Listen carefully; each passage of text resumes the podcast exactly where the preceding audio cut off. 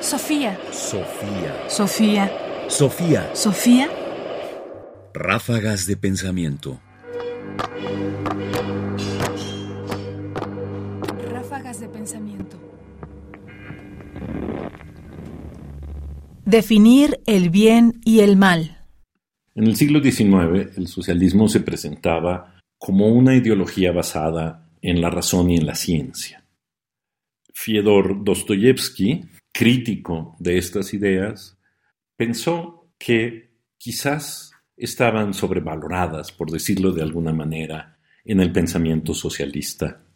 En el siguiente pasaje que vamos a escuchar, tomado de Los demonios, una novela de Dostoyevsky, valoraremos su posición justamente frente al papel de la razón y de la ciencia. Nunca ha sido capaz la razón de definir el bien y el mal, o de distinguir siquiera el bien del mal, aunque fuera de manera aproximada. Por el contrario, siempre los han confundido de forma vergonzosa y lamentable. En cuanto a la ciencia, solo ha ofrecido soluciones basadas en la fuerza. Fyodor Dostoyevsky.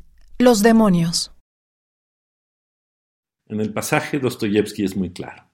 Para él, ni la ciencia ni la razón han sido nunca capaces de establecer con claridad qué es el bien y qué es el mal. La razón, por ejemplo, lo que ha hecho es todo el tiempo confundirlos y confundirnos a la vez. Mientras que para él la ciencia lo que hace es ofrecer soluciones solamente basadas en la fuerza, no en la razón. De manera que nuestros instrumentos para poder definir el bien y el mal no son los mejores. Y por lo tanto tendríamos que ser muy precavidos para definir lo que es el bien y el mal. Quizás porque, en su caso, pensaba que todavía la religión era y debía ser la fuente del bien y del mal.